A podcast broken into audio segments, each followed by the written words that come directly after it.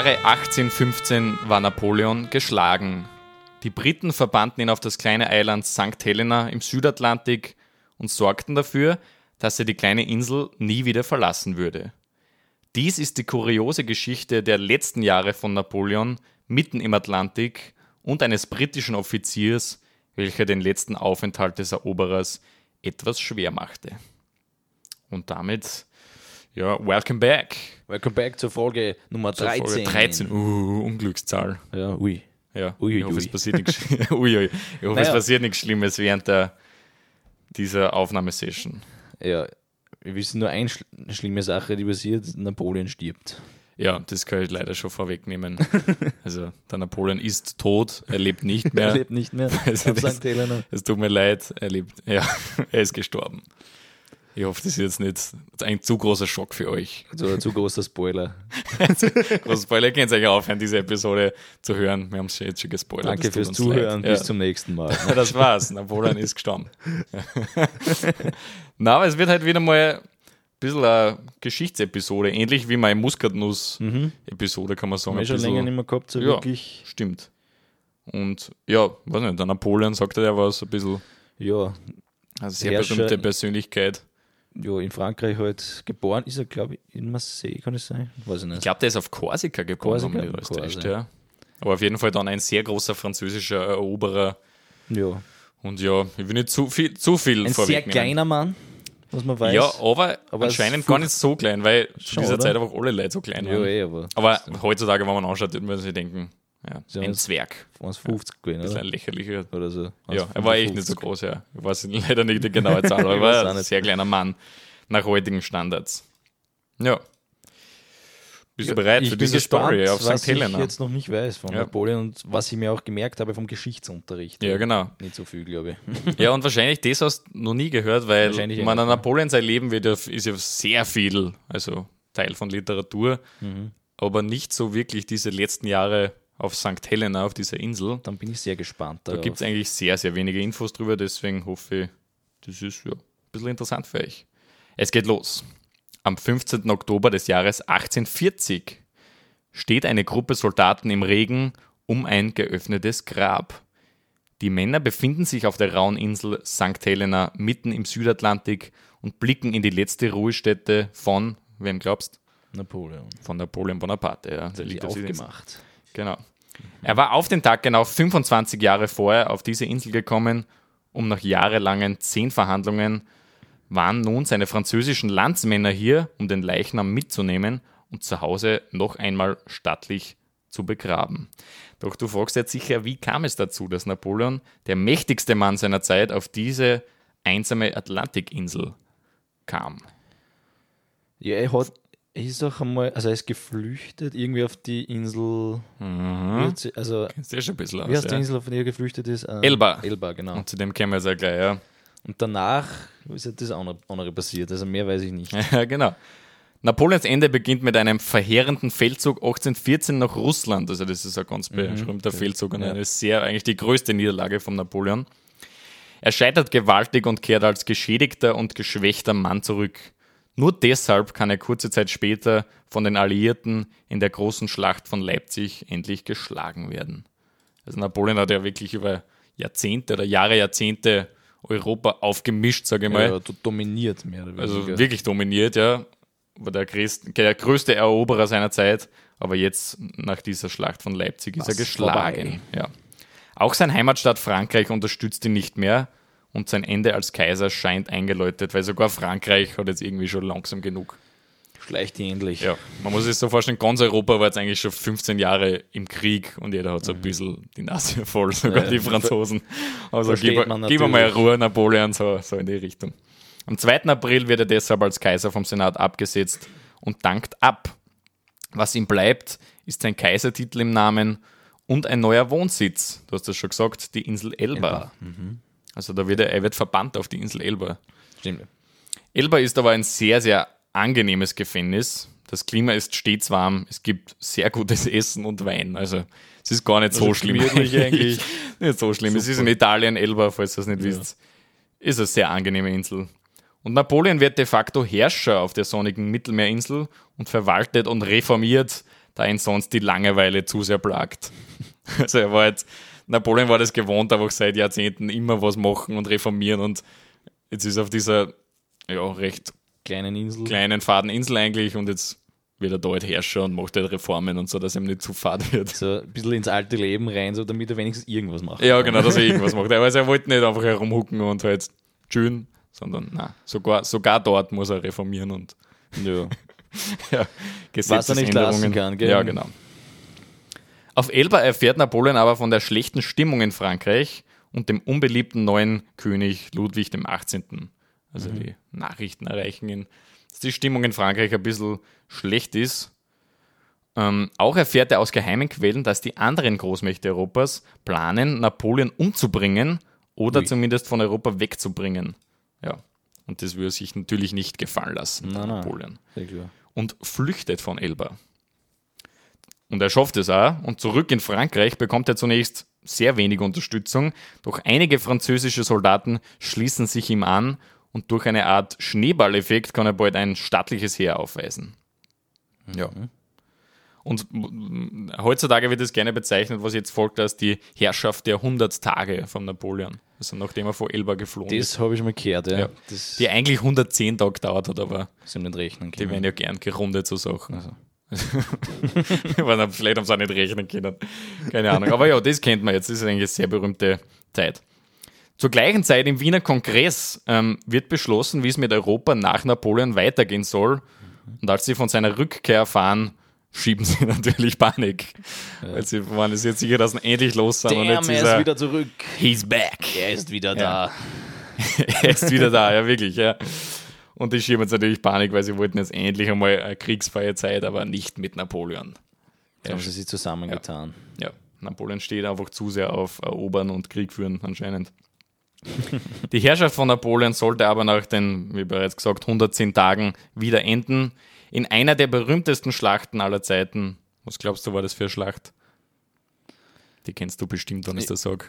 Ich möchte jetzt nicht was Falsches sagen, deswegen sage ich nichts. Okay, okay. Es war die Schlacht um Waterloo Ja, in ich habe mir Belgien. gedacht, ich habe so mitgedacht. Ich habe mir echt gedacht. Waterloo, ja, Waterloo, also- Waterloo, ja. die nach einem Beatle, nach einem Beatle-Song, nach einem ABBA-Song benannt ist. Diese Schlacht übrigens, ja. Wirklich? Na, Spaß, was. Ja, genau. Na, aber Waterloo in Belgien, das ist eigentlich ja, sehr berühmte Schlacht. Sie, sie haben eigentlich, die Aber hat über die Schlacht gesungen. Ich glaube sowas, ja, nicht andersrum. ne? Also, Ich will nicht schon wieder Halbwissen verbreiten. Ich, ich habe es aber trotzdem getan. ja, und das war dann wirklich ähm, die Niederlage für Napoleon. die letzte. Waterloo, die letzte und oder? größte Niederlage Mhm. eigentlich. Und die alliierten Mächte können einen Monumentalsieg verzeichnen und Napoleons Ende als Herrscher ist jetzt wirklich da. Also er hat es nochmal probiert, aber ist nochmal gescheitert. Gescheitert, der Bursche. Ja. Napoleon überlebt die Niederlage aber durch viel Glück und er konnte vom Schlachtfeld fliehen. Der selbstbewusste Napoleon wollte immer noch nicht aufgeben, obwohl er jetzt eigentlich alles verloren hat, er wollte immer noch nicht aufgeben und war sich sicher, immer noch als Sieger hervorgehen zu können. Doch nach 15 Jahren Krieg in Europa hat einfach jeder genug von ihm. Also Napoleon, fuck off. Ja, wirklich. Auch seinem Heimatland Frankreich reicht es. Napoleon dankt zum zweiten Mal ab und überlegte kurz, sich selbst zu vergiften, um nicht mit seiner Niederlage leben zu müssen, weil das war anscheinend so ein stolzer Mann, der Napoleon. So ein Also, selbstbewusster Mann, dass der den hat einfach nicht scheitern können. Das hat ihm gar nicht passt. Deswegen, aber er hat sich dann doch nicht vergiftet oder einen zweiten Plan geschmiedet, nämlich in die USA zu emigrieren. Aha, das habe ich nicht gewusst. Ja, genau. Also er wollte dann, er hat sich gedacht, ah, er zieht in die USA und lebt dann einfach ein normales Leben als Bürger in, den, in Amerika. Ja. Und wollte dort einfach als Zivilist leben. Und bekommt dafür auch einen Pass von den Franzosen. Also er hat von den Franzosen einen amerikanischen Pass dann irgendwie Ausstück Okay. gekriegt.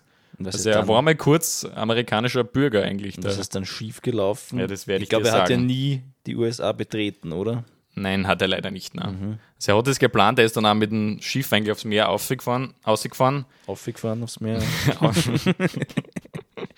Er ist rausgefahren ins Meer, doch die Engländer, eigentlich die größten Feinde von Napoleon, sage ich mal, wollten dies natürlich mit aller Macht verhindern und blockierten den Seeweg nach Amerika mit einfach extrem viel Kriegsschiffen. Du brauchst schon einige Ja, den weiß ich nicht, ja. Seeweg da Das ist eh ziemlich arg, ja. aber sie haben das auf jeden Fall geschafft und das verhindert auf jeden Fall, ähm, dass ein Napoleon nach Amerika reist. Und sie haben ihn geschnappt. Er stellt sich am 15. Juli und wird nach England gebracht, wo niemand genau weiß, was jetzt als nächstes passieren soll. Das Exil auf Elba hatte nicht funktioniert. Ja. Die 100 Tage Herrschaft nach der Flucht von Elba hatte 100.000 europäische Leben gekostet. Wirklich? Ja, es sind diese 100 Tage, das war einfach so intensiver Krieg wieder, so wo 100.000 Leute gestorben sind. Boah, das ist echt arg. Eben, und deswegen hat einfach jeder genug vom Napoleon. Wahrscheinlich eigentlich die Folge mit den meisten Toten. Ja, was, ja Also stimmt. ziemlich sicher, Stimmt, ziemlich sicher. ja. Ziemlich Es sicher. gibt wenige, die Das stimmt. mehr. Ja, nein, die, sie sind gefordert Napoleon, napoleonialischen Kriege Napoleonialisch. Okay. haben sehr viele, sehr viele Opfer gefordert, eigentlich. Ja, war Ja. eigentlich ein ganz wilder Typ. Und ich finde es aber schräg, dass immer noch, das nicht einfach umbringen oder Todesstrafe oder irgendwas. Das finden sie immer noch, ja, ist eh okay gewesen, oder? Ich weiß ich nicht, keine Ahnung, aber wahrscheinlich seine Ehre als Kaiser, das wäre wahrscheinlich nicht gegangen, dass sie Ja. da hinrichten, ich weiß nicht. Ähm, und deswegen probieren sie es erneut mit einem Exil, diesmal mit der abgelegensten Insel eigentlich zu dieser Zeit in Europa, St. Helena. Die eigentlich eh nicht mehr in Europa Ist ja niedlich in Europa, aber zu dieser Zeit war es so eine der bekanntesten, sage ich mal, abgelegensten Inseln. Ja, und sie haben es jetzt pro probiert, ihn dort nochmal hinzuverbannen. Und es wäre eigentlich ein guter Zeitpunkt da, würde ich sagen, Für die Geofacts? für ein paar Geofacts. Ja, die Zu übernehme ich natürlich St. gerne. Helena. Zu St. Helena. Ja, wo befindet sich St. Helena? Das erste Mal, es liegt im äh, Südatlantik, also relativ weit im Süden, wenn man es sich auf der Karte anschaut, so auf Höhe ja, Namibias, nicht ganz, also ziemlich genau bei der Grenze da. Ja, Angola vielleicht. Angola, bisschen. Namibia, Angola, so ein Namibia, bisschen. ja. sehr weit draußen im Meer Ja. auf alle Fälle und ja, äh, ja St. Helena gehört heute zu England, Mhm. prima, und bildet im Prinzip mit den Inseln Tristan da Cunha und Ascension so ein britisches Überseegebiet. Genau, ja. Also man muss dazu sagen, Tristan da Cunha, die ist noch abgelegener Ja, und Ascension Ascension ist auch sehr weit entfernt. Ja. Also, Also, St. Helena ist noch die am Ja. nähesten wahrscheinlich. es ist keine wirkliche Inselgruppe, würde ich mal sagen. Nein, das es sind, einfach das drei sind einfach zusammengefasst, sind. damit es etwas einfacher ist Genau. mit der Verwaltung. Genau, äh, ja, St. Helena hat eine Länge von 15 Kilometern, eine Breite von 11 Kilometern und eine Fläche von 123,28 Quadratkilometer, also ganz genau hier aufgeführt. Mhm. Hat auch eine sehr hohe Erhebung, ein- 818 Meter, der Diana's Peak. Ich weiß nicht, ob der nach der Prinzessin Diana benannt Gute, ist. Das wär- gute würde mich Frage. jetzt interessieren, weiß ich gar Nein, nicht. weiß ich leider auch nicht, aber kann man sicher googeln. Und es leben heutzutage 4846 Menschen auf der Gar nicht Insel. so wenig eigentlich. Laut Zählung 2017 war das, also ganz viel. Und der Hauptort heißt Jamestown. Jamestown. Der ist da ein bisschen im Norden. Genau. Vielleicht sonst noch etwas? Nee. No. Ich glaube, das reicht. Es ist eigentlich, wenn du sich vorstellt, genau zwischen Afrika und Südamerika, kannst du eigentlich sagen, gell? Also wirklich Ja, mitten bisschen, im näher, ein Atlantik. bisschen näher ja. an Afrika, aber Bisschen wirklich näher an fast Afrika, in der Mitte. Ja. Sehr weit im Atlantik draußen auf jeden Fall. Und dort wird jetzt der Napoleon von den Engländern hinverbannt. Mhm. Jetzt eine kurze Backstory zu St. Helena, dass ihr vielleicht ein bisschen ein Bild machen könnt. Das Hm. ist, finde ich, cool, ja. St. Helena wurde 1502 von den Portugiesen entdeckt und von diesen als Stützpunkt für Frischwasser, Früchte und aber auch Lebensmittel benutzt. Nachdem die Portugiesen das Interesse an der Insel aber verloren hatten, entdeckten die Engländer die Insel für sich. Die East India Company, kennen wir ja auch schon, baut dort die erste Siedlung, Jamestown, und eine Festung, um die Insel vor den Niederländern zu schützen. Also ja, den Beef zwischen den Engländern und Niederländern. Den kennen wir schon aus der Muscat-Folge. Ja, und dann gibt es da auch wieder. Ähm, und den haben sie ja braucht irgendwie die Engländer, weil die Niederländer wollten diese Insel auch und haben die ja wirklich ein paar Mal angegriffen. Und so. Okay. Ein abgeschiedener Ort als St. Helena war in ihrem ganzen Weltreich kaum zu finden, vereinsamt in der Einöde des Südatlantiks, 1900 Kilometer westlich der afrikanischen und 3300 Kilometer östlich der brasilianischen Küste. Also ja, Sieht echt man's wieder. Ein bisschen näher an Afrika, ja, aber genau. weit weg Aber von allem sehr anderen. weit weg, ja. Und viel Platz war auf der Insel eigentlich auch nicht. Die schroffen Felsen und das zerklüftete Gebirge waren zudem idealer Regenfänger für die feuchte Atlantikluft. Also es war sehr feuchte, unangenehme Insel irgendwie. Also es ist immer wieder, sind diese Regenwolken haben sich da Ja, festgefangen. eigentlich so gut wie immer so. ich sprich da später eh dann nochmal drüber. immer irgendwie Nebel oder irgend sowas. Ja, also so ja, gut wie, ich habe gelesen, meistens so 300 Tage im Jahr. Regen. Es ist in Nebel gehüllt, die ganze Insel. Ja. Also, ja. Cool. Das Hauptstädtchen Jamestown erstreckt sich eingezwängt in eine Schlucht mit kahlen, steil ansteigenden Hängen vom Meer aus landeinwärts. Zur Bevölkerung zählten auch schon damals rund 4200 zivile Einwohner, also auch schon sehr viel damals, und Recht viel, 2500 Militärs, also eigentlich mehr als heute. Das war wann? Ähm, ja, da im so 16. Jahrhundert. Das ist eigentlich echt, ja. Ja. Hat sich eigentlich gehalten, mehr oder weniger, die Bevölkerung. Und wurde nicht mehr und nicht weniger. Ja, genau, stimmt, ja.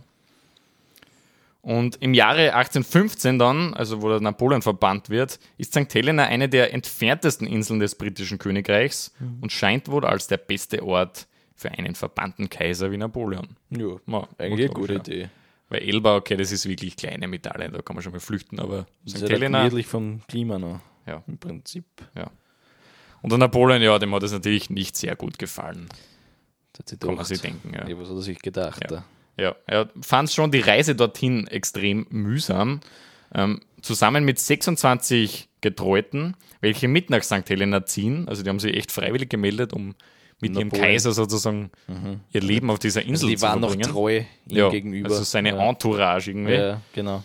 Ähm, zusammen mit denen ste und, äh, stechen die Briten mit Napoleon an Bord im August 1815 los und kommen erst am 17. Oktober nach rauer Seefahrt dort an. Also ja, sind fast zwei Monate dorthin gefahren. Ja, glaube ich, dass das eh sehr lange dauert. Das ist auch ein wirklich weiter Weg davon. Ja. Von England weg dann. Extrem. Also es ist Boah. extrem abgelegen und die nächste Insel ist Ascension Island, haben wir ja schon gesagt, oder Ascension. Ähm, und diese war dei- 1300 Kilometer weg. Das ist Ja. die nächste Insel. Also Es die es den gibt Briten. nicht sehr viele Inseln da im Südatlantik Nein, eigentlich. Das ist sehr, sehr wenig. Eigentlich nur die drei, kannst du sagen, so wirklich. Ja, Tristan Ja, da Cunha noch, ja, genau. das war's dann eigentlich. Und Napoleons Stimmung ist natürlich sehr, sehr bedrückt. Diesmal weiß er innerlich, dass er niemals wieder von dieser Insel flüchten könnte. Er weigerte sich zuerst, das Schiff zu verlassen und beschreibt die Insel als extrem schroff und uneinladend. Als er zum ersten Mal die Insel durch sein Fernrohr erblickte, sagte er angeblich zu einem seiner Kumpanen, dies ist kein schöner Ort, ich wäre besser zu Hause geblieben. Also dann hat es ziemlich angepisst. Ja. Weil, da, ich habe es eh vorher schon gesagt, er ist sel sehr selbstbewusster Mann, irgendwie der Napoleon und in Elba und er war sich immer sicher, ah, er flüchtet und er macht das und das. Und, Und diesmal war er sich irgendwie ziemlich sicher, okay, das ist jetzt wirklich seine Niederlage. ja, ich glaube, bei der Fahrt wird ihm irgendwann bewusst worden sein, Ja, dass er Wie weit wirklich weit weg ist und ja. dass er von dort nicht mehr wegkommt. Genau. Und Napoleon weigerte sich ähm, deshalb noch ein paar Tage das Boot zu verlassen. Also, es ist am Hafen gewesen und er Also wollte so, einfach nicht. Wie so ein trotziges Kind. Ja, so, nein, wirklich. ich will ich nicht, will nicht. Ja. Kam dann aber zum, zum Entschluss, dass er wirklich keine Wahl hätte und betritt sein neues Zuhause St. Helena. Er wird zuerst in seine zukünftige Unterkunft gebracht. Das ist das Longwood House, Aha. das ursprünglich der Sitz des Gouverneurs war. Also ein ziemlich großes Anwesen eigentlich. Also er hat trotzdem ganz gut gehabt auf nicht so, ja, ja. Ja. Aber zu dieser Zeit, wo er angekommen ist, war Longwood House aber schon ein ziemlich heruntergekommener Landsitz. Also Okay. wir haben da so wirklich auf das geschaut. Ähm, und es war zudem gelegen auf einem 500 Meter hohen, spärlich bewachsenen, nebelverhangenen und vor allem windigen Plateau. Also es war ungefähr der unangenehmste Platz auf dieser Insel. Da ist dieses Riesenhaus gestanden. Und warum hat der Gouverneur sich das dorthin gebaut? Keine Ahnung, Genau keine Ahnung. Ja, der wollte halt Platz. über allen anderen sein oder so und ist halt sehr Ja, schlechter Platz die eigentlich. 30 Tage im Jahr, was schön ist, wär, ist wahrscheinlich ein cooler Ausblick, oder? Wahrscheinlich, ja. Ja. Wenn man mal ja, das sicher ganz schön. Die muss man ausnutzen, die Tage. Ja, und das Haus hat 20 Räume, aber von denen waren nur sieben im bewohnbaren Zustand und sogar die waren ziemlich schlecht. Also es hat wirklich nervt wirklich auf das Haus Das ist eigentlich so geschaut. ein bisschen verfallen. Ja, ziemlich verfallen, ja, Ja. genau. Die Wände waren aus Lehm und Stroh, das Dach mit Teerpappe gedeckt. Unter den Bohlen des Fußbodens moderten die Balken. Also es war ein, ja, schlechten Zustand. Alles Marsch. Ja, alles Morsch. Und das Haus war einfach noch nicht fertig hergerichtet für ihn, da die Einwohner von St. Helena erst sehr spät von ihrem neuen Einwohner erfahren haben, da die Nachrichten einfach so lange brauchen, bis die Insel erreichen. Also sie haben erst ein paar Tage bevor der Napoleon da war, erfahren, dass jetzt der Napoleon auf diese Vielleicht Insel haben sie zieht. es auch mit so einem Flaschenpost-Ding probiert. Kann Deswegen. sein. Wie in der vorigen Folge. St. Kilda, ja. Das könnte sein, ja. Na, und deswegen, die haben nicht wirklich Zeit gehabt, dass jetzt Ja. dieses Haus dafür Herrichten. herrichten. War wahrscheinlich ein bisschen peinlich. Nicht.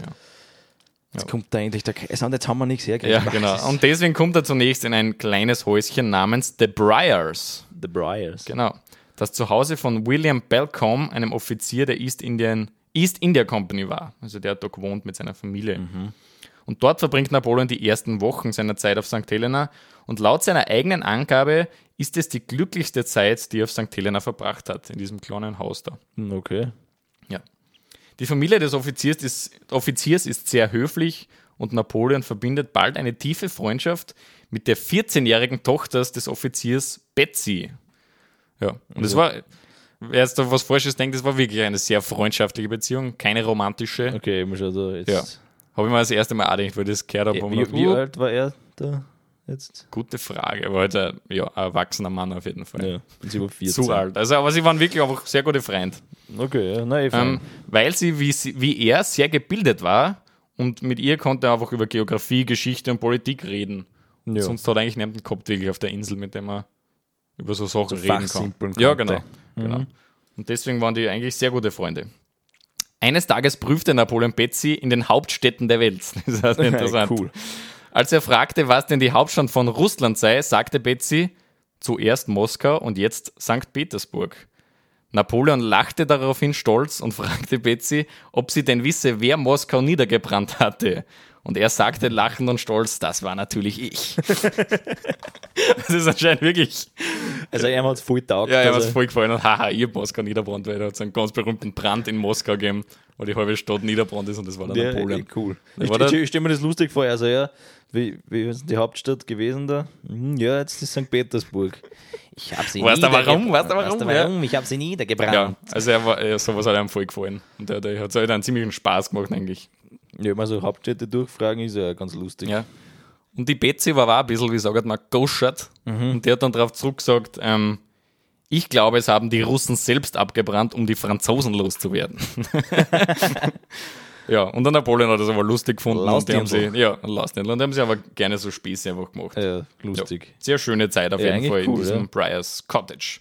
Verguni diese- ihm eigentlich nicht wirklich. Nein, eigentlich nicht, eigentlich nicht. Nein. Aber diese schöne Zeit in diesem Briars Cottage geht dann irgendwann dem Ende zu. Und am 10. Dezember 1815 zieht Napoleon ins große Longwood House, welches sein Gefängnis und Zuhause bis ans Ende seines Lebens sein wird. Ja. Im Gegensatz zum tief gelegenen Briars Cottage war das Longwood House auf einem hohen Lavaplateau, habe ich eh schon gesagt, und war fast den ganzen Tag von dickem Nebel umhüllt. Weiters war es immer feucht und kalt und Napoleon verabscheute zuerst seine neue Unterkunft. Das ganze Haus ist zudem voller Tiere. Was, Käfer und so. Ja, Käfer, Ratten, Termiten, Schaben, so Sachen. Termiten. Ja. Und vor allem Ratten. Also es ist wirklich rattenverseucht, dieses Haus, und die unterm Fußboden leben. Und jetzt kommt eher ein True or False, Mark. Ah, bin gespannt. Ob Ja. ich es irgendwann mal richtig machen kann. Ich glaube, ich habe es noch nie geschafft. Ja. Napoleon wird im Februar 1816 von einer Ratte gebissen und leidet daraufhin zwei Monate lang an schwerem Fieber und Erbrechen. Ja, das könnte passiert sein. Könntest du da ausgedacht haben. Das ist, das, ist- das ist die Glux, ja. äh, ich sage, es stimmt. Es stimmt nicht. er ist nicht so gebissen schlecht. Ich bin so schlecht. Ich, ich mache das gut, ja. Du hast noch nie eine wirklich richtig gut. gehabt von mir. Gell? Ich müsste einfach meinen Instinkt umkehren. Nächstes Mal denke ich, mache ich das, was ich mir nicht Ja, denke. das weiß ich aber jetzt und dann mache ich es genau nicht so. Also, dann muss ich es doppelt umkehren. ja, dann mache ich es auch so. Also, das ist. Du wirst es einfach nie schaffen, Marc. Es Tut mir leid. ja, Ja, nein, er ist, nicht, er ist nicht von der Rasse, Ratte gebissen worden. Trotzdem, trotzdem war er krank. trotzdem Nein. sind na, extrem viel Viecher einfach in diesem Ja. Haus. Es ist sehr unangenehm. Aber irgendwie ist Longwood House trotzdem wahrscheinlich das schönste Gefängnis seiner Zeit. Ja. Also für Gefängnis ist trotzdem okay. Es ist ja. ein Riesenanwesen und so. Lasst sich schon irgendwie aushalten. Es ist eine riesige Unterkunft mit sehr vielen Zimmern und einem großen Garten. Es gibt ein Billardzimmer, eine Bibliothek sowie Zimmer für seine Bediensteten. Also ja. ja, ein bisschen Billard spielen ist schon gut. Ja, eigentlich. und das hat er auch sehr gerne gemacht, der Napoleon. Das Aha. war dann eine seiner Hauptbeschäftigungen eigentlich. ja würde ich glaube ich auch machen. Weil so viel gibt es dann auch nicht zum da sonst. Es war kein feines Hotel, aber es lässt sich auf jeden Fall aushalten dort. Und die ersten paar Monate lebt Napoleon eigentlich ein sehr angenehmes Leben dort. Er spielt mit seinen Freunden sehr viel Billard, geht in die Bibliothek und unterhält sich mit seiner Entourage. Ja. Das alles sollte sich aber ändern. Am 14. April 1816. Ein neuer Gouverneur kommt auf die Insel, ein gewisser Hudson Lowe. Hudson Lowe. Ja, der Hudson Lowe. Der übernimmt ähm, jetzt das Amt von Mark Wilkes, das war der vorige Gouverneur. Und der Mark Wilkes war eigentlich ein sehr freundlicher und angenehmer Geselle und ein guter Freund von Napoleon. Okay, also der haben Ja. sie gut verstanden. Ja, genau. Und der Lowe, der jetzt kommt, ist nichts von alledem. Der ist einfach ein richtiges Arschloch. Ein verbitterter oder Ja, alter Mann. Ja. Oder wie alt ist der gewesen? Nein, ja schon ein bisschen älter. Er ist ein sehr kriegserfahrener Offizier, Okay, mhm. ähm, älterer Mann, war bei vielen Schlachten dabei und auch bei vielen Niederlagen Napoleons und hat deswegen ein bisschen eine Abneigung, also eine persönliche Mhm. gegen Napoleon. Ja. Er ist sehr streng und besessen von Regeln und Ordnung. Bei ihrem ersten Treffen ist die Stimmung aber noch halbwegs gut, sage ich mal. Napoleon schenkt Lowe ein, großzügigerweise eine goldene Uhr. Das als Einzugsgeschenk, ja. Ja, das ist cool. Ja, das sollte aber auch schon der Höhepunkt der Beziehung gewesen sein. ähm, danach verschlechtert, verschlechtert es sich, ja, vehement eigentlich. Okay. Also, das war jetzt ein schöner Moment. Das war's Der letzte schöne Moment, ab jetzt Ja, geht's genau. den Bach runter. Ja. Wird später von Napoleons Anhängern als grausamer Sadist dargestellt, was er wahrscheinlich nicht wirklich war. Doch er war auf jeden Fall arrogant und kleingeistig und hatte wenig Verständnis für andere Meinungen. Dies wird bestätigt vor allem auch durch seine britischen Landsleute. Der sehr, sehr berühmte General Wellington, weiß nicht, ob du den kennst? Wellington. Ja. Gibt es ein Beef. Wellington gibt das ist nach dem benannt. Nicht. So Fun Fact. Na, das ist wirklich so, ja. Das wäre ein cooler Ja. Tour Force gewesen. ja. Na, stimmt. Stimmt. Ah, scheiße, ja. Beef Wellington. Ja, na, der General Wellington. Und der hat einst über den Lowe gesagt, Lowe war ein dummer Mann. er wusste nichts von der Welt und wie alle Männer, die nichts von der Welt wussten, war er misstrauisch und eifersüchtig. Also der hat den einfach auch nicht mehr was sehr unangenehmer Also es war ein sehr unbeliebter Gouverneur. Ja, sehr, ja. Lowe macht Napoleon das Leben auf St. Helena schwer. Er kontrolliert Napoleon und beschwert sich über kleinste Dinge.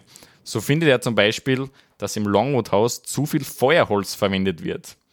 Er verbietet auch den Umgang von Betsy mit Napoleon, also dem Mädel, ähm, welche zu diesem Zeitpunkt eine sehr große Freundschaft ähm, mit Napoleon aufgebaut hatte. Ja, die waren jetzt, das war schon mehrere Jahre Ja. dort, Er ist oder? der einzige wirkliche Freund, also die Freundin von Napoleon. Weil sein Entourage war zwar dabei, aber das waren eigentlich seine Bediensteten. Ja. Ja. Er erlaubt Napoleon auch nicht, dass man ihm Bücher schickt. Das ist wirklich gemein. Und jetzt eigentlich das Allerschrägste, finde ich. Er erlaubt es Napoleon auch nicht, das Klavier des Longwood Houses zu stimmen. Was in Napoleon wahnsinnig macht. Also, also Napoleon hat Klavier gespielt oder wie? Und Ja, genau, hat er jedes Mal wir, auf ja. einem sehr, sehr Ja. ungestimmten Klavier spielen Genau, müssen. genau. Also so richtig Das ist schon ein bisschen sadistisch, so, finde so ich. zu Fleiß auch. Das ist wirklich Fleiß, weil das hat gerade wirklich guten Grund, finde ich Ja. jetzt. Er wollte einfach in das Fleiß da. nur, Ja. dass Napoleon sich immer mehr aufregt ja, genau. und einfach narrisch wird. Ja, genau. weniger. Also die ja, haben sie einfach echt nicht leiden können, die zwei. Ähm, Lowe ließ Napoleons Anwesen von Soldaten umstellen, ähm, die die An Anweisung hatten, wenn der Hausherr sich eine Weile nicht im Freien sehen ließ, durch die Fenster zu spähen. Also die haben echt die ganze Zeit einfach geschaut, was er tut, wo er ist. Überwacht. Überwachungsstaat dann mehr oder weniger. Ziemlicher. Überwachungsstaat, ja, unterm Low, ja. Ja. In den Gewässern um die Insel kreuzten zudem ständig Kriegsschiffe, also echt geschaut haben, dass der ja auch nicht flüchtet oder so. Mhm. Und als kränkend empfanden es Napoleon und seine Vertrauten, dass sich die Briten verstockt weigerten, ihn als Kaiser anzureden. Für sie war er General Bonaparte weiter nichts. Also die haben sich da geweigert, ihn als Kaiser anzusprechen. Ja, das finde ich okay, weil Ja, okay. Aber das hat ihn seinen Stolz natürlich auch sehr gedrückt in Napoleon. Ja. sehr gestürzt. Napoleon will sich das alles nicht gefallen lassen und spielt Streiche und nervt Low. Das ist echt wie so, Also- ein bisschen wie so ein kleines Kind, der Napoleon, wirklich. Ja, die waren beide haben so ein bisschen so sich gegenseitig einfach fertig gemacht. Ja, eben wie so kleine Kinder im Schulhof irgendwie so Ja. ein bisschen. Das Pausengeld gestohlen und Ja. dann Ja. das nächste tut irgendwas in seinen Spind rein. Ja, es wird wirklich jetzt so auf dem Level dann, ja. Also Napoleon, ich habe ja schon gesagt, er spielt kein Billard, aber seine zweite große Liebe auf St. Helena war die Gartenarbeit, die hat er irgendwie für sich Aha. entdeckt. Also vor dem Anwesen war ein großer Garten und da hat er eigentlich die meiste Zeit verbracht. Und er baut dort zusammen mit seiner Entourage einen Teich, in Form seines Generalhutes. Und war das anscheinend sehr stolz drauf, dass er diesen Teich da gemacht hat. Ja, coole Idee eigentlich. Der ausschaut wie der Hut vor ihm, den er gern getragen hat, ja. Und dann, was hat dann der. Ja, und, Der und das finde ich am allerbesten.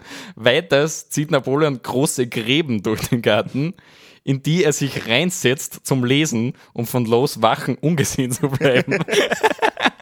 also da habe ich so einen Legerkram im Garten, was ich eingesetzt hat, damit er mal Ruhe hat. Er war eigentlich schon sehr kreativ. Ja, kreativ, aber so auch ein bisschen zu Fleiß eigentlich. Ja. So ein bisschen, also ein bisschen Streicher gespielt. Aber das mit den Gräben, das finde ich eigentlich am besten. Aber reingelegt. Ja, Weil cool. die Wachen haben so Patrouille gemacht und haben dann einfach nicht mehr gesehen, weil er so tief da in die Gräben gesessen ist. und noch ein geiler Streich, wenn Lowe zu ihm kommt, um mit ihm zu sprechen, lässt Napoleon vorher alle Stühle entfernen, sodass Lowe stehen muss. also echt ein bisschen ein Prankster eigentlich. Ja. Napoleon. Also, der erste Prankster der Welt, oder wie ist denn, oder einer von war wahrscheinlich der, einer der berühmtesten. Ja, Das könnte irgendwie so der Folgentitel sein, so Napoleon der Prankster. oder Napoleon der Prankster, finde ich geil, ja. Der wirklich ein ziemlicher Prankster, ja. Und ja, der Lowe ist natürlich extrem genervt von Napoleon, weil er einfach so kindisch ist und will die Kosten für den Gefangenen weiter verringern. Ähm, Napoleons Gefangenschaft kostete den Briten ungefähr 20.000 Pfund pro Jahr und Lowe wollte diese auf 12.000 Pfund äh, verringern. Und Lowe beschwert sich zum. Beispiel über die hohe Qualität der Butter Ja, welcher okay. Napoleon verspeist und versucht über lauter so kleine Dinge die Kosten zu drücken, was aber dann eh nicht wirklich funktioniert. Die Qualität der Butter. Ja. Und dann, weil der Napoleon, ja, der hat schon einen sehr hohen Lifestyle gehabt, sage ich mal. Ja, klar. So hat er zum Beispiel, ähm, also er wollte sich auch nicht einschränken lassen vom Low und so hat er zum Beispiel im Jahre 1816 3700 Flaschen Wein bestellt ins Longwood-Haus. Drei- 3700 nur für ihn oder für seine. Der für sein Entourage halt, und das okay. waren 30 Leute, also es ist sehr viel Wein. Ja. Es hat fast jeder wahrscheinlich pro Tag eine Flaschen Wein getrunken. Wenn man es durchrechnet, Und ich nehme mal an, das war wahrscheinlich ein guter Wein. Also, vermutlich. ja. Ein feiner Tropfen. also Napoleon, ja, sehr, sehr Ja. guter Lifestyle eigentlich, was Den, das hat er uns nicht verringert. Ja, weiß nicht, das hat er wahrscheinlich unter der Hand irgendwie bestellt, irgendwie, ohne dass der Low mitgekriegt hat. Ja, Ja, klar. ja, genau. Aber Napoleon hasst äh, St. Helena immer mehr und schmiedet zusammen mit seiner Entourage Pläne zur Flucht. Ja. Was glaubst du, was plant er so? Was die Ideen? Low umbringen. Low umbringen. so weit kommt es nicht. Aber er beschwert sich mit Briefen nach Europa und spricht von seiner schlechten gesundheitlichen, also von, von seinem schlechten gesundheitlichen Zustand und der schlechten Bewirtung auf der Insel und er klagt halt ein bisschen, ah, es ist alles so schlimm und sie schauen nicht auf mich und bitte rettet's mir und so. Sudert. Eigentlich hat er gesudert, er hat Ja. ziemlich viel gesudert. Ja. In der Hoffnung, die Weltöffentlichkeit und das Parlament in London irgendwie damit zu beeindrucken mit seinem Das hat aber Suderbrief. nicht geklappt, oder? Es hat nicht wirklich geklappt, ja, also, ja. Und sein Leibarzt, der Dr. O'Meara, ist auch ein Brite, der empfahl ihm dann, wenn er eh so gesundheitlich schlecht ist, er könnte ja ein bisschen öfter an die frische Luft gehen oder ein bisschen mehr Obst essen oder so. Und darauf erntete er einen Wutausbruch von Napoleon. Und er hat dann gesagt, was für Bewegung sollte ich mir machen hier, wo man nicht einen Schritt machen kann, ohne vor Nässe zu triefen auf dieser Insel, auf der man während des größten Teils des Jahres weder Sonne noch Mond sieht. Immer nur Regen und Nebel. Ich hasse Longwood. Also das ist echt arg angepisst. Das Ja. hat wirklich anzipft, ja. ja. Und er ist auch wirklich dann immer weniger ausgegangen und ist ein bisschen ein Muffel geworden eigentlich. Ich meine, ich verstehe es auch, wenn es wirklich durchgehend neblig ist, das Ja. ist schon echt Ja. nicht Und cool. sobald er ausgegangen ist, ist er da bewacht worden von diesen Wachen vom Ja. Low und so. Jeder Schritt verfolgt Ja, dann. genau. Also es hat ihn einfach immer mehr anpisst, diese Insel, er wollte einfach weg. Ja, genau. Es hat einen weiteren Versuch Napoleons gegeben, was aber irgendwie als Scherzversuch verstanden werden kann, da Napoleon wahrscheinlich genau wusste, er könnte niemals von der Insel fliehen. Ihm war nämlich das Ausreiten mit seinem Pferd gestattet. Also er hat ausreiten dürfen, ähm, aber natürlich unter Bewachung und nur in der Nähe des Longwood-Hauses. Dann dachte er sich eines Tages, ich reite einfach mal ein Stück weg. Genau das hat er sich gedacht. Ja. Also ich glaube, der war auch so stolz und so stur, dass er. Probier mal er hat einfach. wahrscheinlich tief drin eh gewusst, dass es nichts Ja. bringt. Aber eines Tages reitet er plötzlich einfach weg von der Wache und in den Wald hinein. Wahrscheinlich hat er es einfach nur lustig gefunden. Ja, also es, die meisten verstehen das irgendwie als Scherzversuch. So. Ja. Weil er wird dann natürlich kurze Zeit später wieder eingefangen.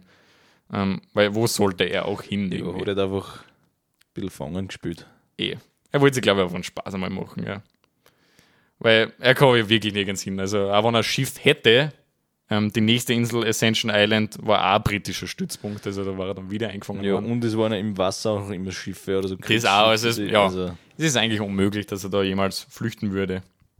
Napoleon verbrachte dann insgesamt eigentlich fünf Jahre auf St. Helena, ziemlich lang, Mhm. und nutzte diese Zeit vor allem, um seine Memoiren zu schreiben. Aha, ja. Und die sind auch heute sehr bekannt, also seine Memoiren von St. Helena.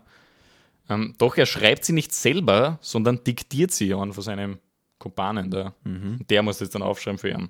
Und meistens von der Badewanne aus. Und bis zu zwölf Stunden am Tag. Also der, Zwölf Stunden am Tag. ja, Ja, die, boah. also sein Entourage tut mir echt ein bisschen leid. Ja, die haben, die haben sich, freiwillig gemeldet, gell? Nö, die haben sich freiwillig gemeldet, die ja, sind große Fans wahrscheinlich. Selber schuld. Selber schuld, ja. Na, der Napoleon, der badet extrem gern. Ja, das habe ich auch schon mal gehört, glaube Ja. ich. Das ist, glaube ich, ein ziemlich bekannter. Kann ein bisschen was zu seinem Tagesablauf sagen, Ja, also das zu seiner Routine. Er stand meistens in Longwood House um 6 Uhr auf, dann trinkt er einen Kaffee oder einen Tee und oft auch beides. Also Kaffee Tee und Kaffee. Ja, genau. Ja, cool. Dann wäscht er sie, rasiert sie, ja, Hygiene. Dann folgt eine Ganzkörpermassage. Mhm. Also er ist dann einmal massiert worden als allererstes. Ja, hätte ich auch gerne mal so. Ja, weil es klingt direkt in der angenehm. Früh. Dann Mittagessen bereits um 10 in der Früh. Okay. Das ist auch irgendwie schräg. Was Frühstück gab es? Kein. Ui. Na. Ich glaube, er hat nichts Frühstück. Nein, er hat dafür um 10 halt Mittag gegessen. Ja. gegessen, ja. Ja. Mhm. Danach beginnt er dann meistens mit dem Diktieren seiner Memoiren und badet oft gleichzeitig und halt meistens mehrere Stunden am Tag so. Also echt zum Mittagessen um 10 Uhr. dann ja, genau. Und dann hat er sich die 12 bis Badwanne am und huckt da echt teilweise vier, fünf Stunden drinnen und diktiert ähm, Ja. seine Memoiren. Ja. Dann am frühen Abend empfängt er Gäste und das Abendessen wird aufgetischt. Danach unterhält er sich mit seiner Entourage ein bisschen und langweilt sie, indem er ihnen vorliest. Also das hat er auch gerne gemacht. Er hat seine Leute dann vorgelesen, meistens aus Voltaire oder der Bibel oder so. Wirklich. Und die haben sich da ein bisschen fadisiert eigentlich. Ich dachte, hey, lass mal nicht lesen. Ja, lass mal lesen. Die haben sie wahrscheinlich nicht zurückgeredet oder so.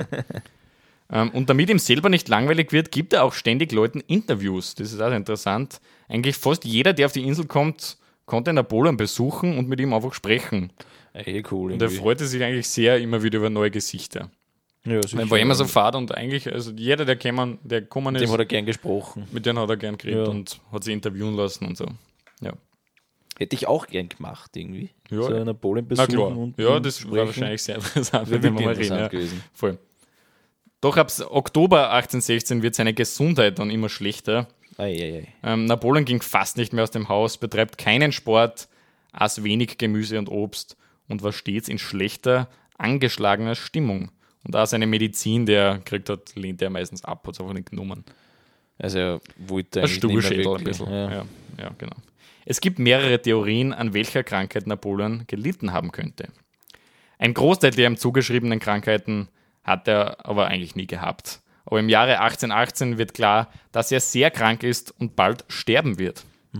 Er hat ständig Kopfweh und Übelkeit und kann sich fast nicht mehr auf seinen Beinen halten. Bereits in diesem Jahr stellt sich heraus, dass er jene Krankheit hat, an der er schließlich 1821 auch sterben wird, nämlich Magenkrebs. Aha, Ja, habe ich auch nicht gewusst. ja voll, der ist an Magenkrebs gestorben. 21 dann. Ja, genau. Ja. Ja. Da gibt's ja so, es gibt ja voll viele Bilder von Napoleon, so Gemälde, wo Ja. er immer seine Hand irgendwie in seinem Mantel hat, so am Magen oben. Das Also er hat ist- fast das- immer eine Hand versteckt und da wird oft irgendwie vermutet, dass das irgendwie einen Zusammenhang hat. Das weiß er nicht genau wie. Ja, aber die Aber das- Gemälde sind ja meist auch davor entstanden. was Eben, glaube ich auch, also keine Ahnung. Ja. Aber das da vermuten für irgendeinen Zusammenhang. Ich glaube, es ist nur Zufall. Ja. Und der Lowe, also der Gouverneur, weigerte sich natürlich lange Zeit, die Schwere dieser Krankheit zu akzeptieren. Und er hält Napoleon eigentlich für einen Hypochonder. Für einen Suderer, halt, wie es Mhm. Ja. halt so ist, ja. Am 26. April 1821 erbricht Napoleon Blut und fällt um. Ja, also Das jetzt ist es anscheinend soweit. ja, ein Ja. Leben geht zu Ende. Genau, ja. Am Samstag, den 5. Mai um genau 17.49 Uhr, das ist sehr gut dokumentiert, ist Napoleon schließlich nach langem Leiden tot. Er wird auf der Insel mit allen militärischen Ehren begraben. Doch weil sich Lowe und die Entourage Napoleons nicht einig sind, was auf dem Grab stehen soll, also was für Titel und dies, das, ähm, wird einfach nichts auf das Grab geschrieben. Einfach Also einfach nur ein unbeschriftetes Grab eigentlich so. Sehr unehrenhaft eigentlich. Gar nichts. Gar nichts, steht Nicht gar nichts oben. Jahreszahlen. Nein, also so. es steht am Stein einfach gar nichts oben. Es ist einfach nur, ja. das ist wirklich. Also eigentlich der größte Kaiser und Feldherr seiner Zeit liegt nun in einem unbeschrifteten Grab, mitten auf einer unbedeutenden Atlantikinsel. ist eigentlich ein sehr, ja, Hätte fast vergessen. unrühmliches, werden unrühmliches Ja. Ende eigentlich für so einen großen. Schon. ja, für eine große Persönlichkeit. Aber jetzt kommen wir wieder zurück am, zum, Anfang, Anfang, der ja. Geschichte, ja, weil da habe ich ein bisschen vorgegriffen. Ja, da haben sie ihn ausgegraben. Ja, wo sie ihn ausgekommen haben. Nämlich im 15 Jahre, Jahre später. 1840. Fast 20 Jahre Ja, später. ziemlich, ja, genau. Ja. Wird Napoleons Leichnam von seinen Landsleuten exhumiert und nach Paris gebracht, wo er noch einmal begraben wird. Und diesmal ist natürlich ein wirklich riesiges Begräbnis. Ja. Das ist eigentlich das größte Begräbnis zu der Zeit. Also, Warum hat das so lange gedauert? Haben die das vorher auch schon versucht? die haben ewig lang herumverhandelt. Aha. Weil die Briten wollten den einfach nicht hergeben, sozusagen. Die haben gesagt, ja, der liegt da, passt. Ja, und die Franzosen wollten den haben, aber jetzt noch endlich nach fast 20 Jahren, ja, Ja. ist soweit. Und der Tag war der 2. Dezember und es war eigentlich ein sehr unangenehmer, eisiger Tag in Paris. Dennoch kamen fast eine Million Menschen Eine Million. ja, in die Innenstadt von Paris. ja, also wirklich sehr viel. Also, Sehr, sehr viel. es gibt nichts, nicht wirklich viel Größeres, glaube ich. Na, und besonders zu dieser Zeit ist es wirklich groß. Ja. um Sehr, ein sehr, letztes sehr, Mal sehr den groß. Kaiser einfach zu sehen, also den Leichnam des Kaisers. Doch die Theorien über seine Todesursache wurden nach seinem Tod heiß diskutiert. Also es war dann gar nicht so klar, ob er wirklich am Magenkrebs gestorben ist. Okay. Gibt es viel so Theorien dazu. Kurz nach Napoleons Tod wurde eine Autopsie von seinem Leibarzt durchgeführt, welcher den Magenkrebs als Todesursache bestätigte. Ähm, es gibt aber auch Theori- Theorien, dass er absichtlich oder unabsichtlich vergiftet wurde. Okay. Und das ist ziemlich interessant. Ähm, nämlich bei einer späteren Autopsie wurden große Mengen Arsengift in seinem Körper gefunden. Also Arsen wird ja gern, mit dem vergiftet man einmal Leute. Ja. Starkes Wo, Gift. Woher kommt das? Ja, das, das gewonnen, das ja. Gift? Es gibt die Theorie, dass die Briten ihn auf mehrere Jahre immer kleine Mengen Arsen ins Essen gemischt hatten, was seinen langsamen Verfall irgendwie erklären würde. So. Mhm. Dass er immer schlecht, also nicht auf einmal vergiftet, sondern immer ein bisschen, dass er über die Jahre einfach immer, ja, seine Gesundheit immer schlechter geworden ist. Ist Klingt eine Theorie. plausibel eigentlich. Ja, klingt irgendwie, finde ich auch. Klingt ganz plausibel. Ähm, eine weitere Theorie, die finde ich auch interessant, hängt mit dem Longwood-Haus an sich zusammen. Nämlich die Tapeten im Longwood-Haus waren grün und genau genommen ähm, war dieses Pigment Schweinfurter Grün, heißt es. Schweinfurt- Oder Wiener Grün, wird da gerne dazu gesagt. Aha. Das haben sie zu dieser Zeit ähm, gerne verwendet. Das war aber giftig, oder? Und das wie? ist extrem giftig. das wussten sie zu dieser Zeit nicht. Ich glaube, das haben sie ja. nicht gewusst, ich weiß nicht. Aber das war eigentlich zu dieser Zeit dieses Standardgrün, was auch die ganzen Maler verwendet haben. Schweinfurter Grün heißt das. Und das war einfach ein Gift eigentlich. Ja. Und, aber es war dafür sehr intensiv und schön grün, Nein. aber halt einfach hochgiftig. Und durch das feuchte Klima auf St. Helena könnte die Farbe über mehrere Jahre abgebröckelt sein und so Napoleon vergiftet haben. Also das vermuten auch viel, dass die Tapeten schuld waren. Das ist irgendwie auch ganz schön. Interessant, echt, also sehr interessant. Ja, voll. Aber dann im Jahre 2008 hat es nochmal eine Studie dazu gegeben irgendwie. Ähm, und die vermuten, dass das Arsen in seinem Körper sich einfach ganz normal über die Jahre natürlich angesammelt hatte und dieser Wert anscheinend zu dieser Zeit damals ganz normal war. Also Okay. da haben die meisten Leute. Also es war dann wirklich Magenkrebs. es war der Magenkrebs eigentlich, ja. Also ist ziemlich bestätigt. Aber ja, das war eigentlich die Geschichte von Napoleons letzten Jahren Eine Geschichte, die ich noch nie wirklich gehört habe Ja. und ich sehr interessant finde. Ja. Wie gesagt, ist sehr wenig behandelt eigentlich. Ich bin auch durch Und ich habe eigentlich gewusst, dass der Napoleon so ein, äh, so ein kindlicher Typ Eine war. große schräge. Persönlichkeit Ja. irgendwie der Napoleon, ja. Und deswegen da in diesen letzten Jahren kommt es umso mehr wahrscheinlich sogar Ja. raus. Definitiv. Ja. Wo er nicht mehr auf den großen Schlachtfeldern ist, sondern in irgendeinem kleinen Haus. Er dort auch immer noch gespielt. Ich weiß nicht, ja, keine Ahnung. War einfach nur taugt. Ich meine, er war schon sehr erfolgreich eigentlich, der Das schon, Napoleon. ja. Das ist immer erfolgreich, wie man es nimmt, aber für sich sehr Für erfolgreich. sich sehr erfolgreich. Aber deswegen eigentlich ein sehr unrühmliches Ende. Für Ein eine große unrühmliches Ende. Ja. Eines großen Herrschers. Ja. Es bleibt nur die wichtigste Frage, wie immer, zum Schluss. St. Helena. Einen Besuch wert? Ja, also die 30 Tage, wo es schön ist, würde ich gern hin. ja. Die anderen Es Tage ist, glaube ich, nicht. sehr schwierig, dorthin kommen. Also, es ist jetzt sehr abgelegen. Ja, von wo Man kommt da nicht weg? zufällig vorbei. Wo geht denn da ein Wahrscheinlich Schiff von ein Südafrika Flugzeug? oder so, Gibt's nehme ich an. Flughafen oder so? Ich glaube, es Nein. gibt immer noch keinen Flughafen, wenn man nicht alles täuscht. Aber bin mir gerade nicht sicher. Also, es ist auf jeden Fall ein bisschen mühsam. Irgendwie würde es mich trotzdem interessieren, Mich eigentlich auch. Das Longwood House gibt es übrigens immer noch. Okay. Und das ist auch eines von den anscheinend besten Napoleon-Museen, weil einfach sein ganzes Zeigen oder Original drinnen steht. Sein Ja, das Bett und lauter schon so Sachen. interessant, ja. Also wenn man sich für Napoleon interessiert, ist ganz interessant eigentlich. Das Longwood House. Ja. Und Jamestown ist auch eigentlich gar ich keine glaube, so das ist eine cool. Stadt. Ja, ich da ein paar tausend Einwohner. Genau, ja. Das ist dann, glaube ich, ganz, ganz gut. Also könnte interessant sein. Ja, wenn sich die Möglichkeit ergibt, wäre eigentlich auch dabei. Ist Sicher, Ja. sicher interessant. Ja. Und in diesem Sinne, Sagen wir wie immer Danke fürs Zuhören. danke fürs Zuhören. Bis nächste Woche. Mal schauen, was da das Thema sein wird. Das müssen wir noch entscheiden. Müssen wir noch entscheiden. Ja. Vielleicht wieder ein bisschen eine arge Mord-Story oder so. Und mal schauen, wie viele Folgen es noch in dieser ersten Staffel geben Das stimmt, wird. wahrscheinlich gar nicht mehr so viele, ja. Denn dann gibt es mal kurze Gibt es Pause. eine kurze Pause von uns und dann mal schauen, wann es weitergeht. In Genau. zehn Jahren. Ja, etwas früher. Etwas früher, ja. In 100 Jahren. ja. Aber es wird wahrscheinlich, ja, es wird noch ein paar Folgen geben, paar Folgen geben. Nicht Genau. mehr allzu viele wahrscheinlich. Also ihr habt irgendeine geniale Story für uns, die wir unbendingt noch behandeln sollen. Genau, bitte dann, schreibt dann uns. machen wir natürlich vielleicht noch eine mehr. Ja. Oder vielleicht, Fans vielleicht habt ihr noch wollen. Ideen für irgendeine Special letzte Folge. Das, Das wäre da cool, würden wir ja. gerne irgendein Special Ja. machen. Vielleicht Ja. finden wir irgendwas. Ja. Oder vielleicht finden wir auch einen Gast, der gerne etwas erzählen will. Das wäre auch cool. Ich hätte gerne mal echt irgendeinen Geograf oder einen Inselexperten oder irgend sowas. Oder einen Historiker vielleicht. Genau, das wäre Das wäre schon ganz cool. Also wenn wer jemanden kennt, der jemanden kennt, der jemanden kennt, dann bitte, Dessen Cousin jemanden kennt. genau, dessen Hund jemanden kennt. Dann meldet euch. Machen wir irgendein Special. Ja, Genau, das wär wär cool. In diesem Sinne Bis bald. wünschen Bis wir euch noch einen Mal. schönen Mittwoch und Ciao, Baba. ciao. ciao.